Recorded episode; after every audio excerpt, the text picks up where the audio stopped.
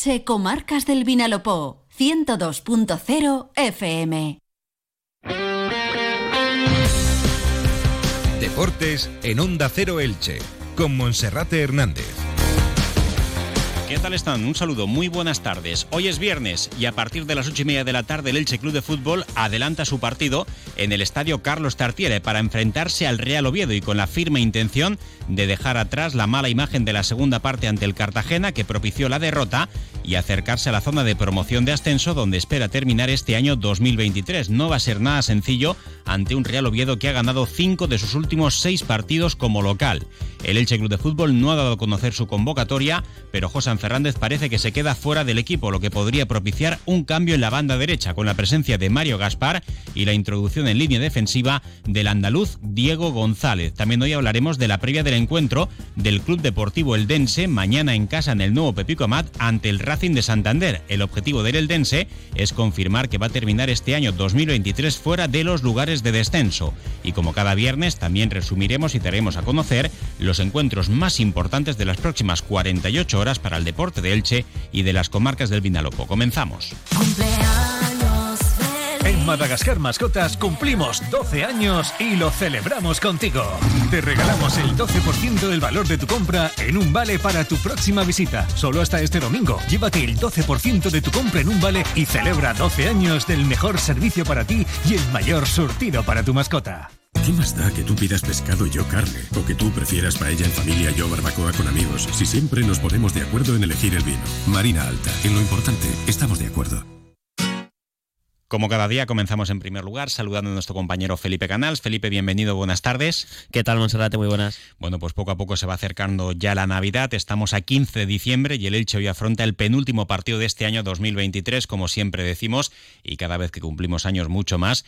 Todo pasa muy rápido, el tiempo pasa muy rápido y casi sin darnos cuenta ya estamos al final de la primera vuelta en esta temporada en Segunda División, con un Elche a dos puntos de la promoción de ascenso y con dos partidos pendientes de disputar en esta recta final del año uno a domicilio, el de esta tarde a partir de las ocho y media en el Carlos Tartiere frente al Real Oviedo y el del próximo martes a las nueve y media de la noche en el Estadio Martínez Valero frente al Club Deportivo Mirandés. El Elche que como todos los equipos en segunda división pues quiere terminar con triunfos. Estos dos últimos encuentros, en caso de conseguirlo, casi con total seguridad, se comería el turrón en la zona de promoción de ascenso a primera división. Pero va a ser muy complicado tanto esto de duelo ante el Real Oviedo como el del próximo martes ante el Club Deportivo Mirandés y por tanto hay que ir partido a partido, darlo todo y el Elche también sobreponerse a los problemas físicos de algunos jugadores y del equipo titular que va a presentar Sebastián Becasese. Vamos a escuchar qué es lo que decía el técnico argentino ayer con respecto a la previa de este encuentro. Recordaba que entre 7 y 8 futbolistas no están al 100%, lo que condiciona claramente cuál va a ser su equipo titular, que en las tres últimas jornadas ha sido siempre el mismo y en esta ocasión parece que como mínimo habrá un cambio con la ausencia de José Fernández en la banda derecha el traslado a ese costado de Mario Gaspar, el veterano jugador del Elche, y la novedad podría estar en línea defensiva con la presencia de Diego González junto con Pedro Viga. Recordamos que el Elche viene de perder por 1-2 ante el colista, el Cartagena, que dejó ese puesto para ascender al, al antepenúltimo puesto de la tabla y la primera parte fue buena, pero la segunda fue bastante mala y por tanto el técnico franjiverde podría introducir cambios. Pero eso sí, recordamos que con el mismo 11 de salida, el Elche hizo una primera parte bastante positiva, aunque con problemas con el gol. Sin embargo, en la delantera es donde menos novedades podría haber, sobre todo porque si bien la titularidad de Mourat está muy cuestionada, el máximo goleador del Elche es un jugador de segunda línea, Óscar Plano con seis dianas, los otros dos delanteros que son alternativa, Sergio León y Borja Garcés, están en proceso de recuperación. Borja Garcés, tras salir de una lesión esta semana, ha estado dos sesiones de trabajo al margen del grupo y Sergio León, que sufrió una lesión muscular importante en la parte posterior de su muslo izquierdo, con rotura del tendón proximal, pues todavía no está al 100% como para poder completar un partido en segunda división. Vamos a recordar qué es lo que hablaba ayer Sebastián Becasese antes de viajar con el equipo. No, básicamente lo que manifestaba, aparte de la solidez que tienen, eh, que ya lo tenían con su entrenador anterior, con la llegada de este nuevo entrenador, mantiene esa solidez y le ha agregado un poco más de, organización, de iniciativa, de ataque. Eh, tiene muy buena pelota detenida, tiene muy buenos pateadores, tiene jugadores con desequilibrio, tiene jugadores con desmarque, con llegada al área, tiene gente en las bandas muy profunda, muy vertical que van a fondo, entonces es un equipo de mucho cuidado, sin duda va a ser uno también de los candidatos que, va a estar peleando ahí. Porque lo dice su historia, su presente, así que ese grado de dificultad, por dónde pasará, siempre digo lo mismo, ¿no? El equipo que imponga condiciones. Pero bueno, después son los detalles, después son ese día y hay un montón de otras circunstancias que ni siquiera manejamos, pero creo que sí enfrentamos a un rival de mucho cuidado. Bueno, pues un Real Oviedo que en estos momentos está en mitad de tabla, es un décimo con 26 puntos, está por tanto a 3 del Elche, si gana a los licitanos le igualará en la tabla de clasificación y el Real Oviedo que sobre todo es muy fuerte como local en el estadio Carlos Tartiere, que hoy a las ocho y media de la tarde, pues en principio como casi siempre va a presentar una entrada bastante interesante. El equipo titular del Elche que podría ser el formado por Miguel San Román en la portería, Mario Gaspar, Diego González, Pedro Vigas y Carlos Cler en línea defensiva, Aleix Febas como pivote, en la banda derecha Nico Fernández, en la banda izquierda Tete Morente, Óscar Plano y Nico Castro como interiores y arriba Mourat. Eso a priori sería lo fácil.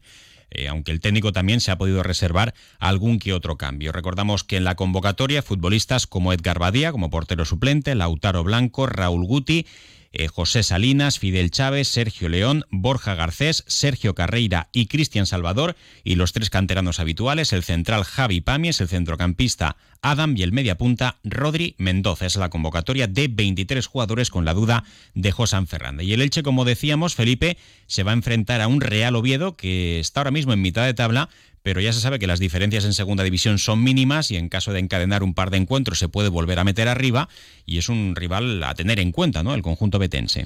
Sí, un equipo llamado a estar arriba, de hecho empezó mal la temporada y fue el primer equipo de segunda división en cambiar de entrenador, llegó Luis Carrión, le costó mucho ganar, estuvo jornadas en descenso el equipo asturiano, pero bueno, una victoria en Elda, muy cerquita de, Elche, propició que iniciase la remontada del Oviedo y de estar en descenso, pues a estar en mitad de tabla y en el caso de vencer esta noche Elche, estar muy cerquita de la zona de playoff antes de finalizar el año 2023. Además también, Monserrat hay que destacar que hay algún ex franjiver de las filas del Oviedo, por ejemplo, Dani Calvo, que jugará eh, en el eje central de la zaga porque es titular en la defensa del conjunto de Carrión y también el centrocampista Luismi, eh, Luismi Sánchez, aunque eh, se ha quedado fuera de la lista de convocados para el choque de esta noche. Un Luis Carrión eh, que hablaba ayer en la previa del encuentro ante el Elche de cómo espera el conjunto franjiverde. Dice que le espera tocado tras la derrota del otro ante el Cartagena.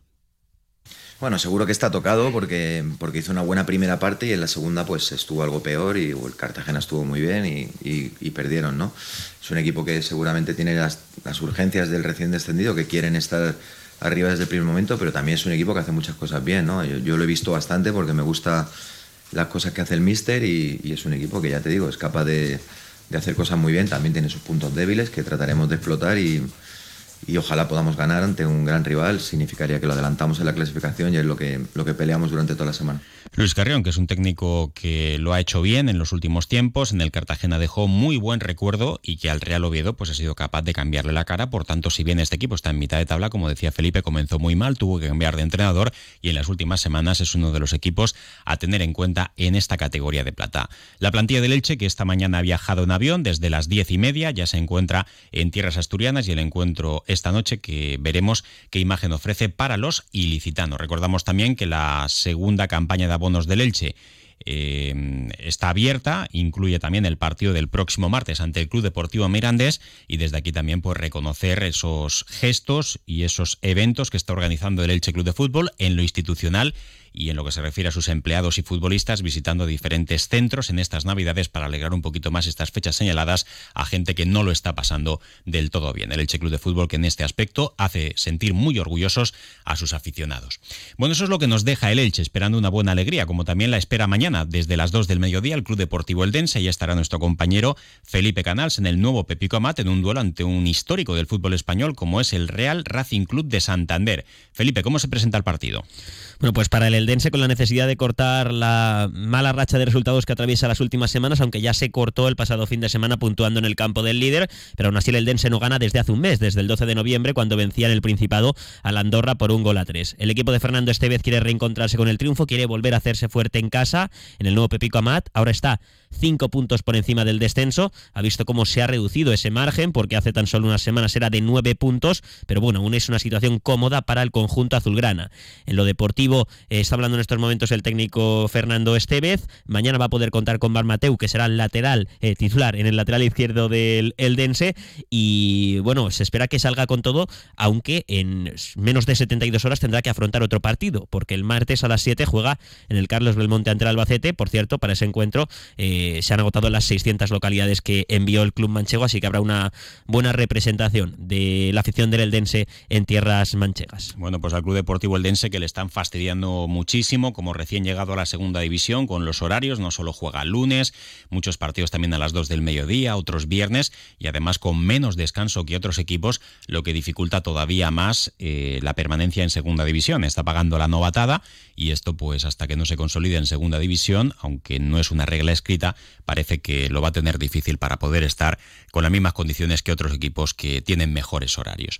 Bueno, pues eh, mañana ya lo saben, ese partido a las 2 del mediodía y precisamente a esa hora, a las 2 también sortearemos las cuatro entradas, dos entradas dobles para el partido Elche Racing de Santander a través de un directo en nuestra página de Facebook de Onda Cero Elche. Simplemente tienen que seguirnos en esta página y opinar o contestar, mejor dicho, con quién irán mañana en caso de ganar esas dos localidades. Hacemos una pausa y repasamos la agenda polideportiva del fin de semana.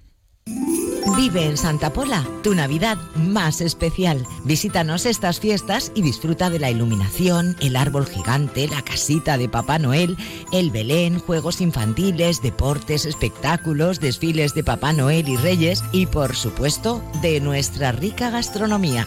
Consulta la programación en la web turismosantapola.es. El Ayuntamiento de Santa Pola te desea feliz Navidad.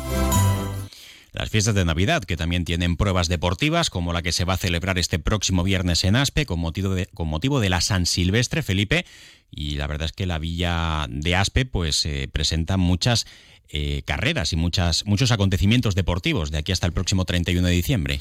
Sí, en Aspe el domingo tendrá lugar esa 37 edición ya de la típica San Silvestre que en casi todos los municipios de nuestras comarcas se celebra el día 31, en Crevillent, en Elche, en Santa Pola, en Elda, bueno, en todos los municipios, pero en Aspe se adelanta y se realiza este mismo domingo. Eh, esta San Silvestre que tiene cosas curiosas o novedades respecto a años anteriores. Eh, en esta ocasión eh, incluye la carrera de media maratón Villa de Aspe, así se llama, y atrae a cerca de mil deportistas de, la provincia y también de otros puntos de España que vienen a, correr a Aspe. Y además de esa carrera, también habrá actividades infantiles y torneos durante todo el fin de semana para que se viva esta 37 edición de la San Silvestre Aspense. Bueno, pues no es una mala estrategia porque el día 31 de diciembre hay muchas pruebas, aunque es la tradición en esa San Silvestre despedir el año haciendo deporte, pero bueno, se adelanta dos semanas y no está nada mal. También recordar que mañana a las tres y media de la tarde se celebra una nueva edición de la carrera del jamón, el trofeo de Navidad de la Unión Ciclista Ilicitana, con más de 100 participantes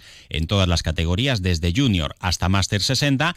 El circuito recorre la avenida de Jubalcoy, también pasa por la vía Parque, un circuito de 3,7 kilómetros al que se van a dar un total de 16 vueltas, cerca de 60 kilómetros. Si les gusta el ciclismo de carretera, no se pierdan mañana esa carrera desde las 3 y media de la tarde. Y ahora sí, repasamos la agenda polideportiva del fin de semana, comenzando por la tercera federación, donde el Athletic Club Torrellano se estrena de la mano de Edu Albacar. Lo hace el equipo de la Pedena Ilicitana jugando mañana desde las 5 de la tarde en San Vicente ante el Jove Español. Y mañana, una hora antes, desde las 4, el Elche Ilicitano, líder con 8 puntos de margen sobre la Azteneta, juega en el campo del Roda. También recordamos que en Segunda Federación será el primer partido del ilicitano Sergi Guilló al frente del Orihuela. En la Liga Comunidad Antigua Regional Preferente, el Dense B Tabernes de la Vaidigna mañana a las 4 en el Fernando Tomás el Hércules B se enfrenta al Santa Pola en casa mañana a las 4 de la tarde y el Creviente Deportivo juega a domicilio en el campo del Denia mañana desde las 5 de la tarde. En División de Honor Juvenil, el Elche Juvenil A busca asegurar su presencia en la Copa del Rey Juvenil. Eh, lo buscará el domingo desde las 12 del mediodía en el Diego Quiles ante el Alcira y el Kelme de Mariano Neira juega en Albacete el domingo también desde las 12. En la Liga Nacional, Castellón Elche Juvenil B mañana desde las 3 de la tarde y el Intango se enfrenta al Aldaya mañana a las 5 y cuarto de la tarde.